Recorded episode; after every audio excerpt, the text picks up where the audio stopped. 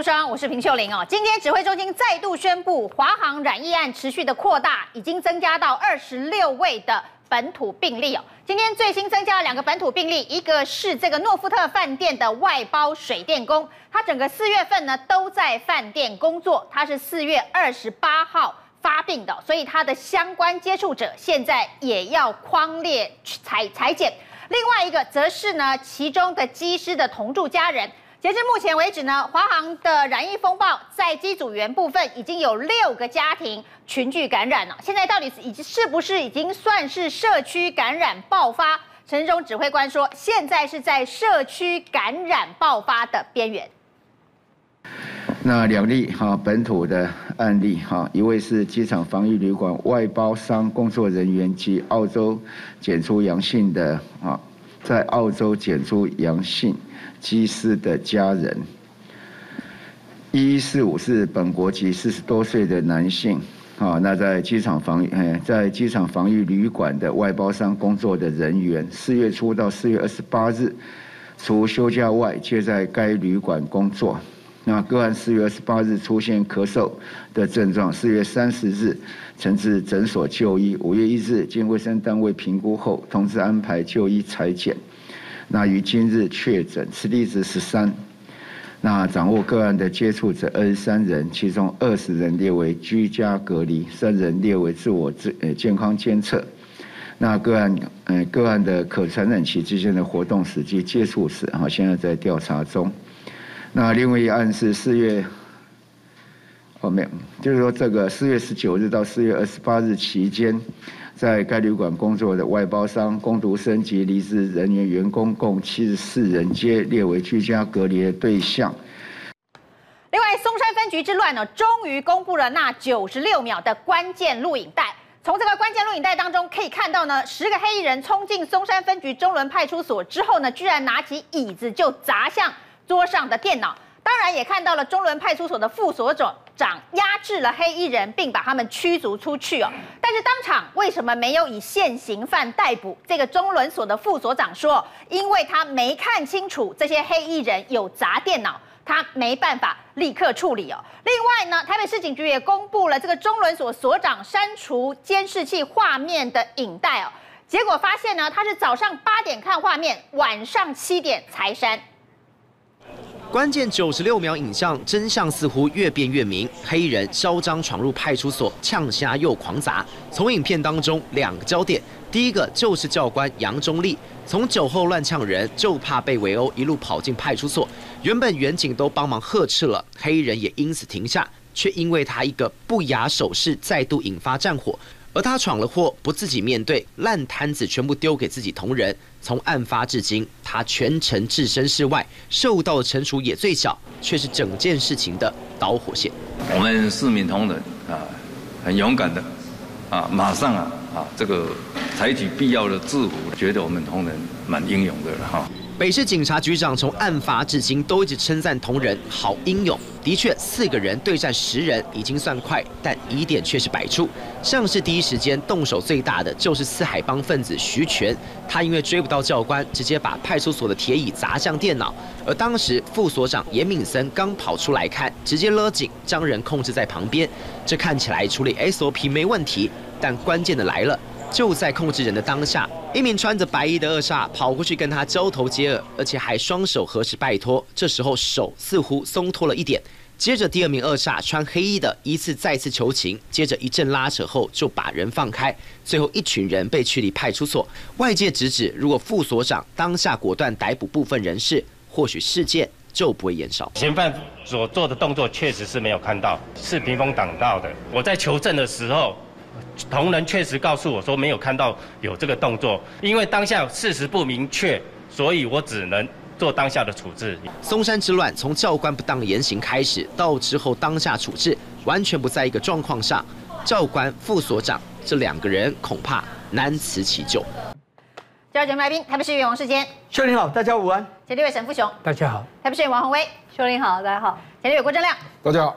我们来关心哦，台北市警局哦，真的是除了松山之乱，还有北投之乱哦。那北投分局之乱呢，扯上了民进党的台北市党部哦，因为呢，赵介佑呢，他的爸爸是评委召集人哦，他的姑姑是台北市党部的执行长，而他本身是选对会的委员哦，可以说是呢，民进党的台北市党部在这一次是形象重挫。那整件事情当然是因为赵介佑贩毒、诈欺这些罪嫌，在四月二十号呢被收押禁见哦。那结果呢？媒体在四月二十七号才爆出这件事情。爆出这件事情之后呢，被翻出来，赵介佑的脸书上面哦，常常打卡他去北投分局哦，而且呢，所做的事情非常离谱。他到北投分局去探视他受刑的小弟，而且呢，还送便当等等，简直是把北投分局当成自己的灶咖了，想去就去，想做什么就做什么。然后呢，民进党看到事情已经一发不可收拾了，于是呢，台北市党部决定要来处理赵介佑的党籍问题啊。那在四月二十九号的时候呢，其实四月二十号赵介佑就被逮捕了。到了四月二十九号，终于看见事情不可收拾，要来处理赵介佑。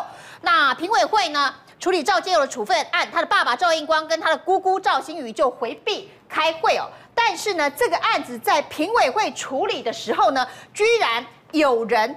挡下来了，他是何志伟的助理哦，大家觉得很奇怪。这种事情当然是立刻开闸，越快越好。结果呢，何志伟助理说，照民进党的程序，你要给人家三天的时间 去做回复跟调查，提早三天通知啊，怎么可以不符程序哦？于是呢，这个主委吴怡农啊，就才是说，那就等三天哦，要等到五一连假结束之后再来处理赵介佑的党籍。没想到呢，这个事情呢传到了中央党部，中央党部连发两份声明谴责台北市党部，所以呢，民进党的中央党部谴责台北市党部没有在最短的时间之内去处理赵介佑开除的党纪案啊，那说这个会影响本党的声誉哦。不过这个有关于三天，这也是程序法律定的。那当时为什么定这个法律？现在呢，由中央党部去谴责。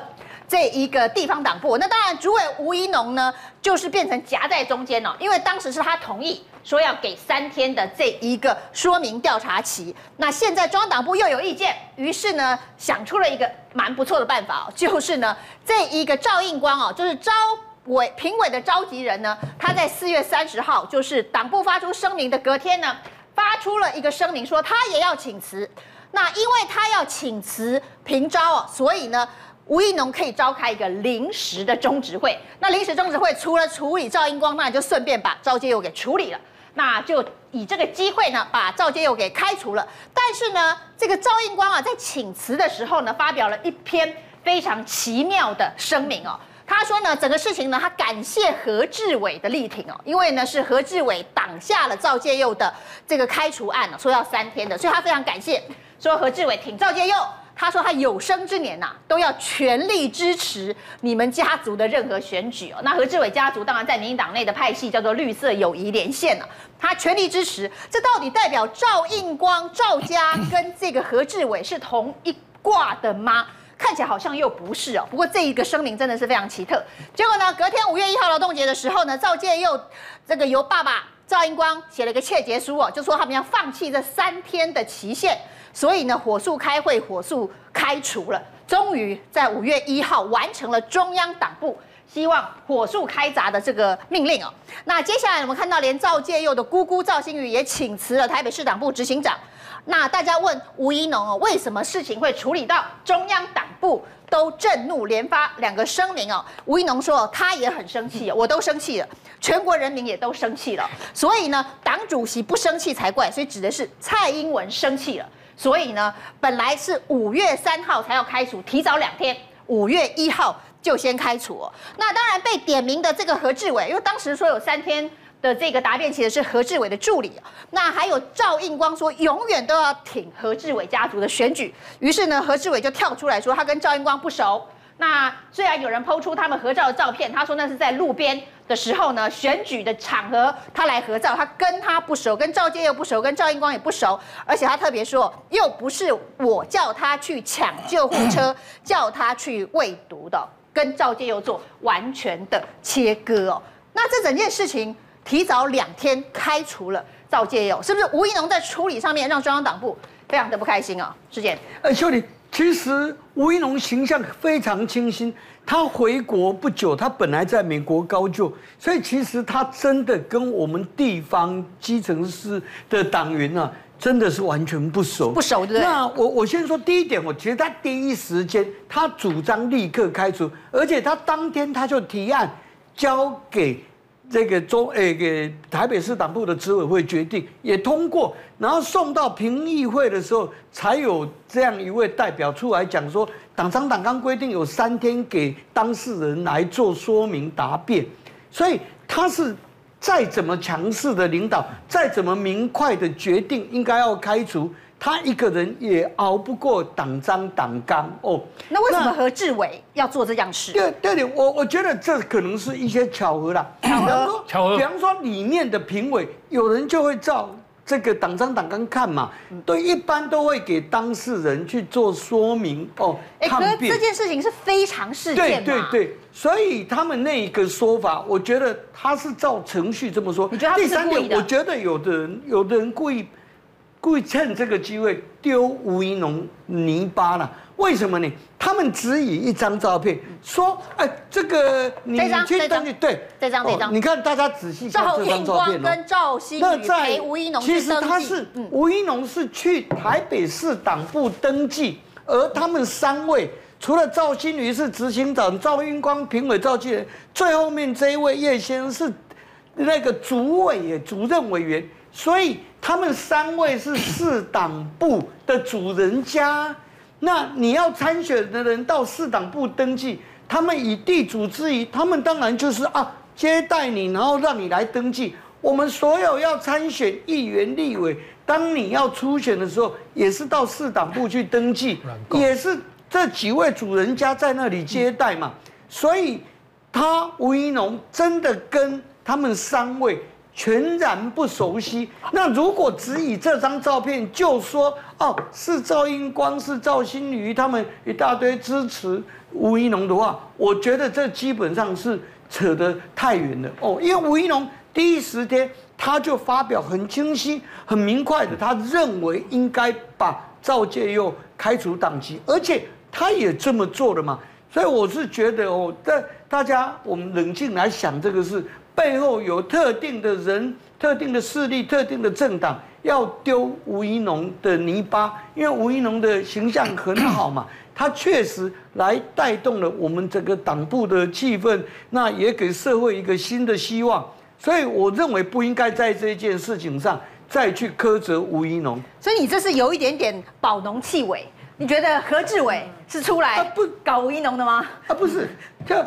何志伟其实坦白讲啊，他都在立法院，他对地方党部的事情也不熟嘛。哦，那这个呃提议的那一位，他是评委会的委员呐、啊，他当然要根据党章党纲说的。你是说跟他是何志伟的助理的身份完全没有关系？对对对，他只是很巧，很巧啊，是担任过何志伟的助理嘛。那他去提了这样的，那但是。赵应光也处事得很好啊，赵应光马上就说：“哦，那我声明，我放弃抗辩。”哦，哎、欸，他有特别感谢何志伟力挺，表示他觉得整件事情跟何志伟有关系啊。不，因为何志伟他们的助理主张说啊，要给你三天说明嘛，那他放弃，那当然礼貌上他们是同选区的人嘛。我认为他发表这一句话也不代表什么。哦，赵英光先生一向是古道热肠。坦白讲，我不认识，我不否认认识他，认识他二十几年。但是你选举上，能跟地方上的人都会认识。虽然那不是我的选区，可是他帮助过我们创党的主席哦，那个呃江鹏坚的选举啊。当时我担任总干事，这个原因我认识他，我觉得他是古道热肠。那至于他的小孩怎么样，那就应该接受国法最严厉的制裁。当然，世坚觉得整件事情哦，跟这个民进党内的派系斗争没有关系哦。这何志伟不是针对吴怡农，也不是针对这一个市党部的派系。那我问一下阿亮，世坚的版本跟你所认知的一样吗？不一样，不一样啦。我因为何志伟，他他不一定是针对赵啦，可是他一定是针对黄成国啦，那个很清楚啦。比如说何志伟在四月三十号公开出来讲话。他说这件事情爆发两天之后，黄成国都没有讲话，他讲这干什么？他为什么要点名黄成国？因为黄成国在中常会跟何志伟有冲突过嘛，这个很多人都知道。所以我觉得他是把他，事实上何志伟跟赵家本来是很熟的，那后来说不熟哎，不，他们后来分分开嘛。啊，我我我也我也我也见过赵英光啊，可是我不能说我跟他熟啊啊。那陈胜鸿是让他们家跟赵英光是熟的啦，然后他们本来是合作的，那后来分开了嘛，啊，分开了。你说本来他们是合作的，那现在后来分手了？是啊，这个在民进党内也很多啊，这个可能有。看到更好的对象跑去支持，就派系结盟是大家会跟不同的人一直不断的结盟，分分合合啦，分分合合啦。那所以大家都要拉拢他们赵家。对对对，这也不一定说是哪个派系啦，就是赵家就是当地有力量嘛啊。那我觉得这个事情的争议点是因为赵介佑他在第一时间就被收押了啊，而且现场找到六百包的毒品的咖啡啊，然后而且是组织犯罪，毒品。然后还有还有另外一个，反正是三个罪，诈欺，电信诈欺，对，电信诈欺三个罪名直接收押哦，所以他的罪名是蛮明确的啦。当然没有错啦，是有那三天啦。可是就是说你如果敏感一点，你就知道你应该那天就断然就处理掉。所以你说吴怡农不够敏感？当然是啊，所以才会引起党中央的不能接受，不够敏感，所以党中央才会连发两道金牌。因为这个太明确了，而且被收押又是犯又又是毒品。而且后来又听说他害死了一个人啊，对，害死一个小弟，害死小弟啊。那我的意思说，在这种这么明确的那社会这么愤怒毒品这种犯罪相关的哈，那他第一时他他又说那三天是因为要让那个当事人有三天来来，他收押禁见怎么答辩？说明嘛，对不对啊？那已经收押了，你怎么你怎么答辩？就他收押三天内是不可能来的嘛，所以我就不知道他当当场是怎么判断做出这个决议的了。所以才有人说，是不是这张照片让他做了这个误判啊？不，我觉得世坚刚刚讲那张照片，我倒是同意世坚的判断，因为他去现场，那执行长本来就要出来嘛，那赵英刚是平招啊，所以他本来就在现场。我问你，平常平时都在党部办公吗？你告诉我。不，投票。收什么时候？不，这是登记啊，这是登记，不是投票。平招，平招。原来平时不上班的，对了你告诉我有办公室吗？也没有办公室，他特别来上班。那个陈大，现在我们党部不一样了吼，现在市党部主委跟平招都有他们的办公室在。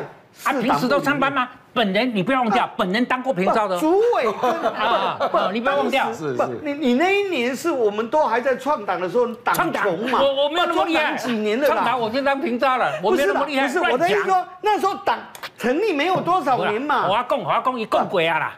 我跟你讲，那时候党成立，你不能以你担任我们党部的平招，那时候党的情况。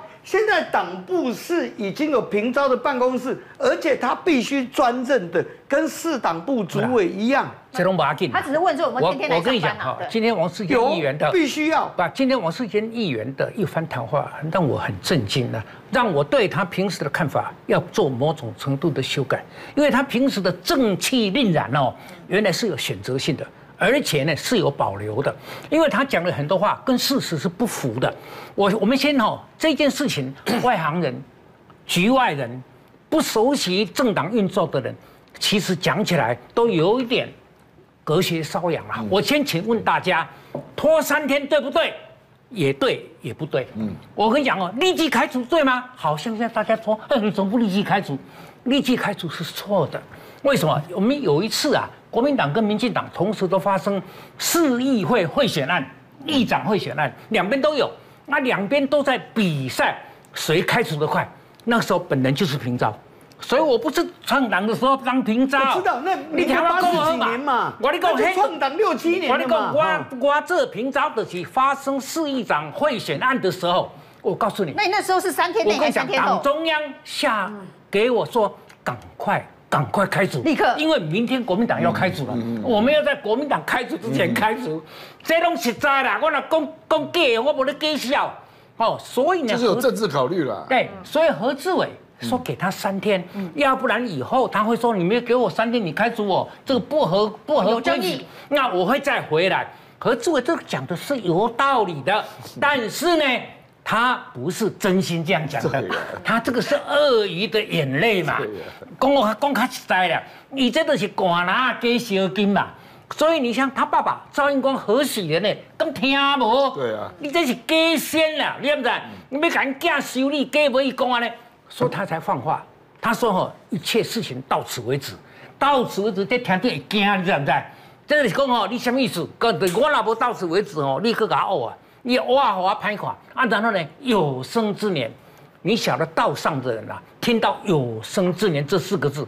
都会害怕的，嗯，你看有生之年的，就讲你家里别看嘞，哦，你哦，我看你有带照，小度会丢的对啊，对，小度会丢哦，你出来，我讲有生之年，你们家，你爸爸、你妈妈、你任何你们何家的人，或者是谢林家的人要选举的话，我们赵家全力挺到底，这嘛是鳄鱼的眼泪，所以用鳄鱼的眼泪对上鳄鱼的眼泪，今天以王世坚的资历，他是内行的内行呢。他现在内行内行哦，公开叫他轻描淡写哦。我跟你讲，你通告费等一下扣掉一半。你你无叫起工啊？你放心，你是这款人嘛？哦，好，那你晓得，如果三天是不应该的话，那后来他们加速了，把他开除了。但是开除的过程中，赵介佑写一张切结书，他爸爸帮忙签的。对，因为什么？切结书内容是什么？是你们没有给我三天，我以后不会根据这个来。来再反哎，这个这个三天申诉就对，这个三天是我放弃的，所以三天是应该的嘛。你看第二次做就很圆满了，你知道吗？哦，但是呢，问题是吴英龙这么假仙呢，假故意，假假乖，假笑，假幼稚，假天真。我跟你讲，你不要说照相到底是不是故意的，还是还是刚刚好安排的。你第二，我跟你讲哈，这个这一次的主委的选举，第一次。是谢玲跟王孝伟，那他们两个都有问题啊。有人买票，有人黑道，中央看到这样不行，所以把这个选举暂停，拖暂停拖下来。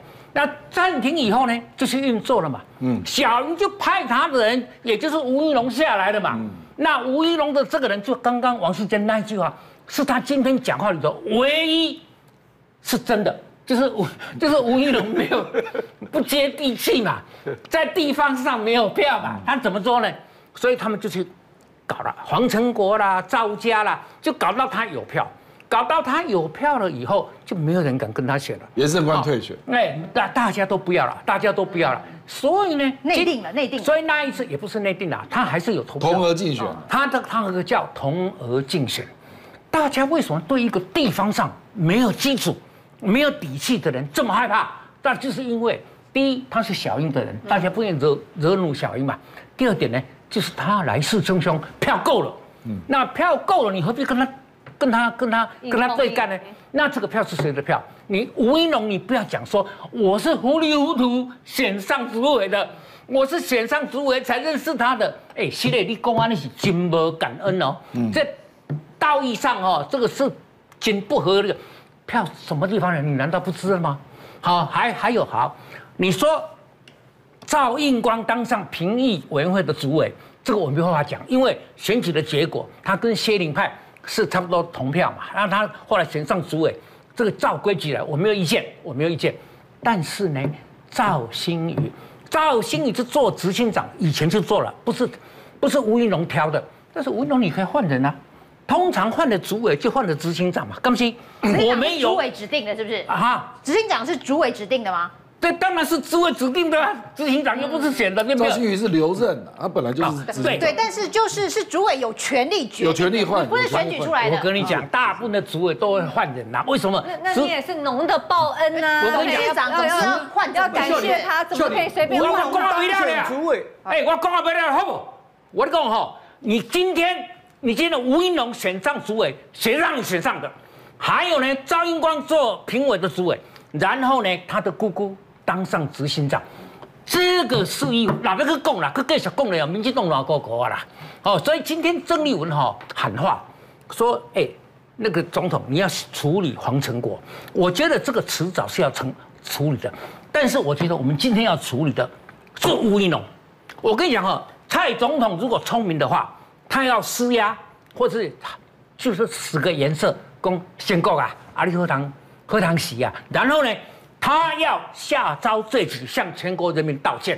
这个这个部分是简单，这个看蔡英文的决心呐哈。但是重要的是吴怡农，吴怡农你完蛋了，你以后要在台北市选委员呐，选什么你都没有希望了，因为这个案子啊跟着你跑，跟着你跑两年、三年、四年都跑不完的。你今天装傻嘛？你今天装乖嘛？好像这些事情你都是当选以后才知道的，你不要骗笑哎！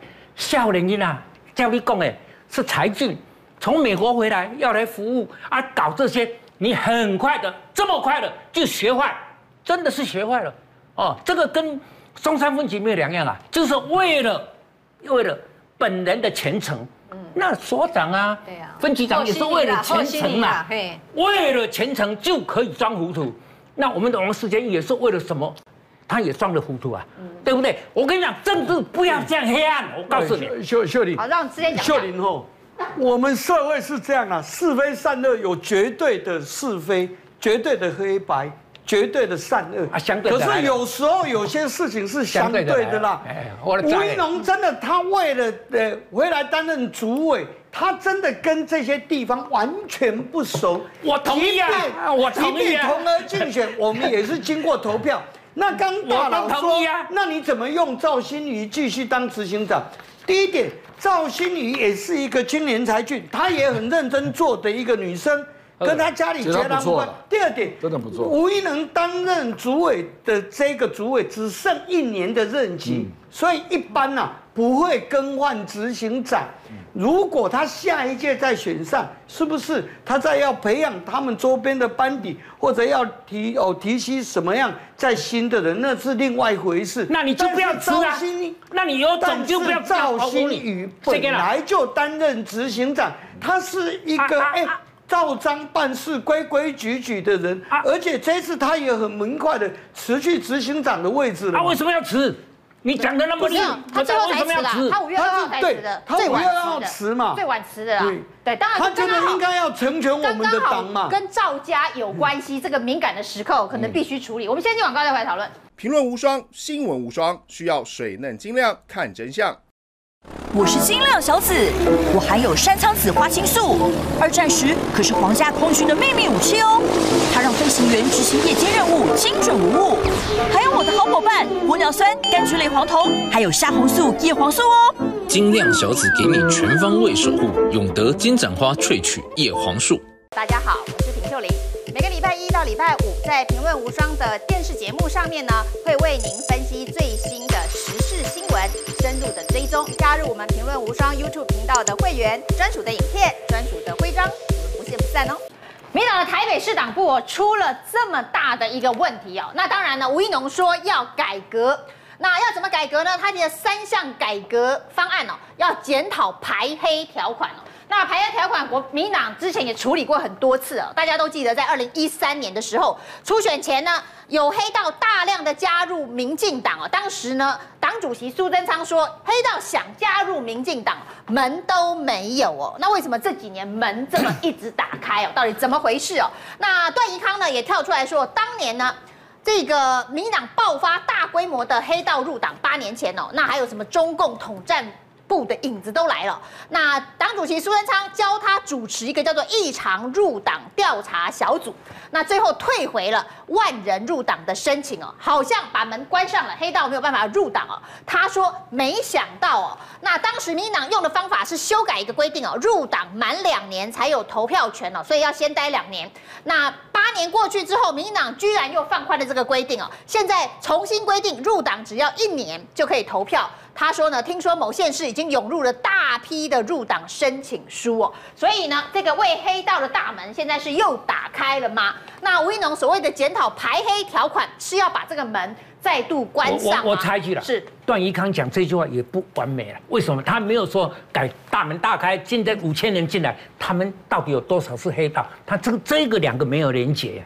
他以为门已经全关了，就门都没有，所以现在理论 理论上门里面应该没有了啊。没有，没有。在他清一大堆，在他清完之后，理论上门应该没有了。那现在为什么还有？就当时门没关好，所以里面才会有嘛。那前民进党主席卓荣泰还说：“哎，吴怡农真有你的哦，很会改革。”那到底这个改革能不能成功哦？那当然，现在这个所谓的两年一年的这个条款又改了。在蔡英文总统的中常会呢，四月二十一号才拍板说，哎，现在呢两年又要改回一年，那段宜康不就说改回一年就会有很多的黑道吗？所以现在意思是说门又要为黑道打开了吗？鸿薇，就我先讲那个吴怡农，现在当吴怡农说，哎，我会呃做一个排黑条款哦，还来整治我这个呃党部里面的黑道的势力，大家还会相信吴怡农吗？我觉得这件事情吴怡农真的是大伤。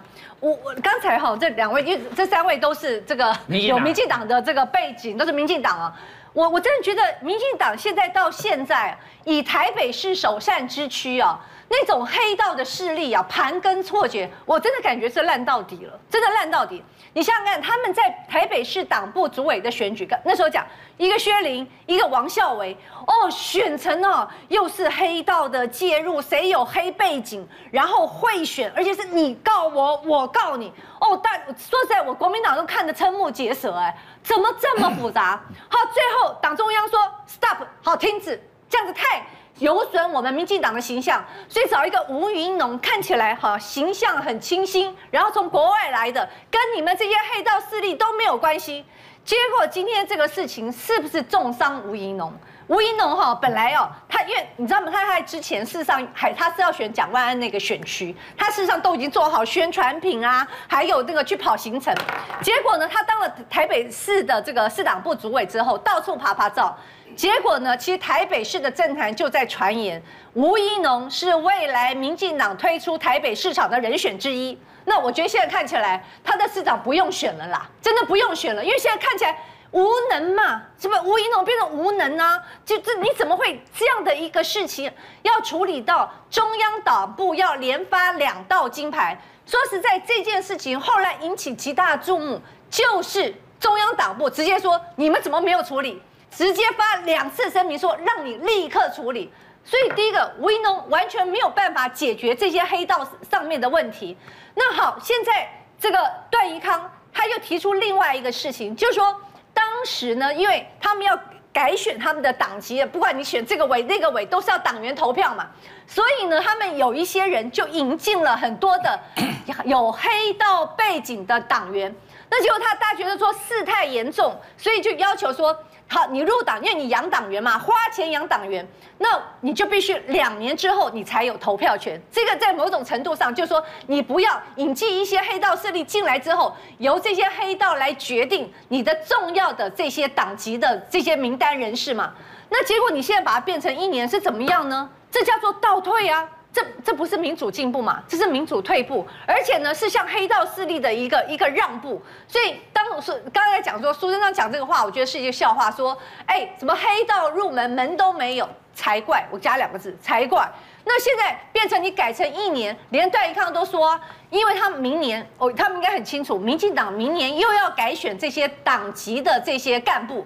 那现在这些已经开始在引进了。我说难听一点，明年那个很多县市县市议员的改选，至少我们在台北市就有一些人哈要选要选台民进党的这个市议员的新人，已经开始在大量的让党员进来了嘛。现在我们就有风闻这些问题，请请问一下吴英东能解决吗？敢解决吗？哎，秀玲，我先澄清一下哈，要选台北市议员。初选都是用民调的，民进党最先这样子做，跟党员投票全然无关。所以要参选市议员，没有一位会去拉任何一位党员。如果有议员候选人或者议员去拉人来加入民进党，他全然是热心，要为有共同的理念的人啊做推荐人来入党。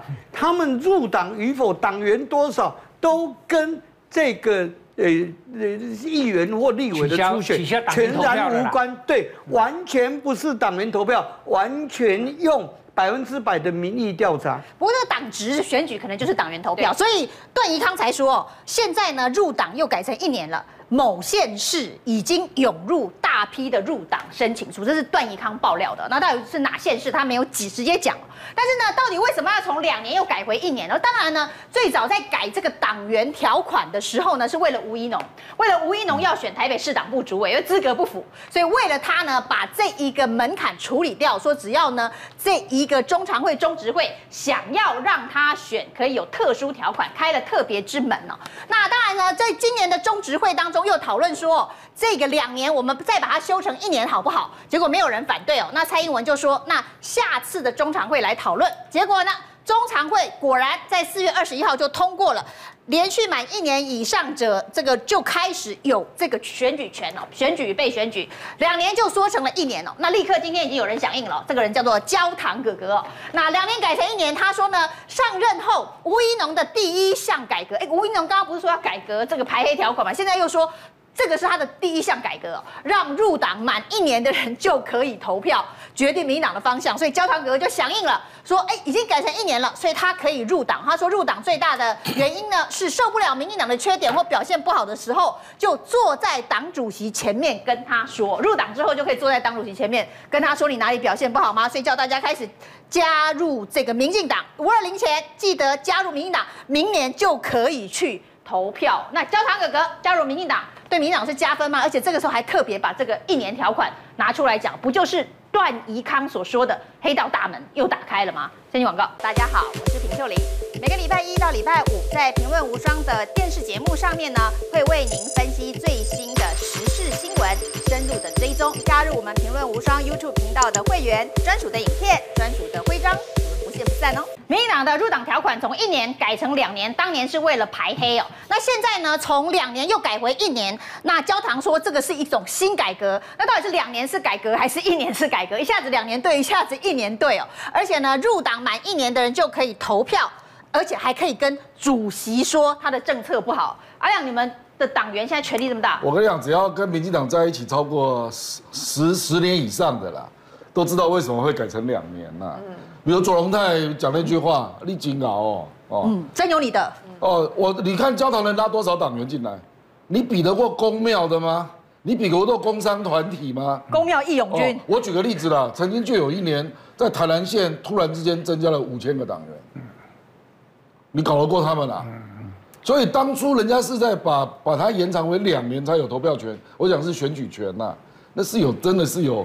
就是要排除某些切身的特殊的切身受害的考虑了，真的是这样了。那但没有做，我们后来为什么要改革回来？不，我们后来那个有关民民选的部分都改成全民调嘛，哈，所以全民调现在就不受这个影响。可是他们就可能会掌握党权嘛，提名权，选对会委员。比如说他可以决定提名的席次嘛，要提几个啊？对啊。那我坦白说了，比如说鸿薇刚刚讲的说。明年二零二二年，有人对中执委很有兴趣，为什么？因为他们想要掌握党中央嘛。那掌握党中央可以干嘛？可以掌握民调中心嘛，可以掌握党的发言人嘛。那你说这些人在未来的总统大选党内初选的时候，郑文灿跟赖清德不会受到这种力量的影响吗？如果两个民调很接近呢？嗯，那大家不会去看上一次去年小英跟赖清德那一次那个竞争的过程。所以有人就在布这种局嘛，这个这个跟市长民意代表的初选毫无关系，完全是针对掌握党权，就是针对提名，提名权，提名多少席次，那有一些立委选区要不要开放开放初选，市长要不要开放初选，这种当然有影响啊，怎么会没影响？比如说我如果主张现任优先，那就没有初选了嘛，那搞不好就有人硬要搞说有一些区要开放初选啊，那这个当然是党决定的嘛。所以现在改革，所谓的改革回一年，用改革这两个字，当然蛮讽刺的，是要告诉大家现在比实力。我就跟你讲，会有一大堆后遗症事，实际上我就已经听到，现在进来的党员就有好几千个了啦。那都是为了接下来布局选举。当然是啊，为了党职选举嘛。所以这个改革是为了选举哦，这根本不是叫改革。其实他为什么从两年变一年，真的是为了吴怡农量身定做。其实我们刚才讲就是说，可是吴怡农他只有被选举权的问题，没有他没有投票权的问题，没没有错。可是，一般来讲就是说，你要两年才能够去选举，对了。但是你却入党一年，你就可以被选举，但但你不通嘛，党员一定会觉得很奇怪哦。我要入党两年才可以选，那你入党一年哇，你就可以被选举前。因为当时我我想那个那个事件，因为你们都很清楚，因为当时在后来薛凌跟王孝维不能选举，因为。这个丑闻满天飞之后，其实包含啊，这个前台北市议员严胜冠，他表达他要参选。那另外我知道有个阮昭雄，哈，阮昭雄因为他当议员也当很久，他也想参选。可是后来反正蔡英文因为直接钦点吴怡农嘛，他喜就是他他的这个这个小小英男孩。那为了吴怡农而量身定做改成一年。那结果你现在告诉我你要改革，那我我真的觉得就对吴怡农来讲，这个规定就是为你量身定做，然后你现在说改改改成一年叫做改革，那不是很奇怪吗？那所以段英康就觉得说，如果说你今天入党满一年，明年就可以来选择这些重要的党籍干部，以后掌握好，包含尤其选举办法、选对会嘛，嗯嗯选对会。各选区的席次，还有民调的方式，对，所以所以我觉得牵一发而动全身呐、啊。那你告诉我，你这叫小段的意见跟我是一样的、啊，对吧？你也同意？对，对啊。那那为什么要要量身定做呢？所以这样子听起来，这个卓荣泰、吴怡农真有你的，又像反讽了，在反讽吴怡农。你在改革？不不不，秀玲，不是哦。我我觉得我们整场哦，等于都在讲这些阴谋论。首先呢，洪威远，吴怡农做了哪件事情？你认为他跟黑道是有挂钩、有牵连？没有嘛？他形象那么清新的一个优秀人才，你讲的好像说，哎，就因为开除要让对方可以有说明三天，这是党章党纲的规定，他身为主委必须接受这个规定。稍微这样子延迟一下哦，就被你们讲成这个样子。欸、我觉得这个对吴怡农非常不公平。第二点，社会的氛围。欸、我先问你，你赞成一年还是两年？我我简单回答一个。吴怡农是小白兔了。我简单回答一个，很多事情没有办法违抗社会的大趋势、民主趋势。比方说，现任者优先。我坦白讲了，一年多前，连小英总统、总统有人挑战他，跟他登记初选。都必须要初选了，这是社会的意思。没有任何一个政党可以因为他党怎么去改，改成说哦，那现任者优先。那你又不是讲总统，你又不是可以定 临时条款，说戒严时期啊，总统可以改选你又一直哎不用改选可以一直当，而且不受两任，可以三任、四任、五任，不是这样子嘛？现在时代不一样，没有一个政党。可以违逆民主社会的这个大车轮的进步。你的意思是说，掌握党权没有那么重要了哈？对。那你我先刚刚问你的问题说，那你觉得是一年对还是两年对？因为以前说两年是改革嘛，是排黑，是把黑道的门关上。现在又说改成一年是改革，那也是一年还是两年是对的？我个人还是认为应该要做两年的修正。对啊。但是哎，做两年的修正，不是修正，维持，现在就是两年维持那个两年。可是现在已经有一个新的改革，又把它改回一年呐、啊。现在重点是这样子啊。啊，那是他反改革吧？那是焦糖他个人的一个看法。这个是已经被民进党中央改回一年了，好不好？已经被改回一年了。那所以我们现在有这个教训以后，还是大家会要再改回来啊。可能大家会有不同的声音，那就是看大家共同。听说有人要在要再翻案，是不是？要人再要再把它改回两年。对，不是了。我觉得大家哈，就说纠葛在两年一年，恐怕一般人不懂为什么两年是改革？啊，一年就不是改革。因为有些人就一下子搞了五千人进来嘛，啊，这些五千人人进来的人哦，他现在是有目的的，对，他等不得嘛，对，你还要我等两年，我还要缴两年的党费，对，啊，我没给了那里。对不对？还有马上就要用，还有我招来的人头哦，没有耐心呐、啊！你是不是给我充钱啊？基本上没去啊！哦，所以这下搞了一年的，就是拉人头党员的人嘛。对，哦，那不你当马把给当马把给无所谓嘛。你说两年改革还是一年改革？我我是回答不出来。你是好人的话，几年都没有关系；你是坏蛋的话，你就要改成对你有利的方法嘛。但是呢。因为事先多讲了一次，我也还要回答他。你不要把哦，你不要把吴玉龙讲得那么善良、那么天真、那么无辜了。你这个过程中，小英叫你下来选，你应该会问小英说：“啊，我干没丢？哦，啊，小英说你去参香港，参香港，现在人会给你听。你这个过程中，你才他的支持者的来源在哪里？嗯，那他选上了以后，他应该知道我今天为什么会选上。那他选上了以后，他想的党务了。他因为他说。我选上以后，我才认识这些。啊，你就知影讲，这个党的文化，这个党的结构，你加减偏嘛知，无嘛用用蒙的用偏嘛知。啊了吼，你应该要知所取舍。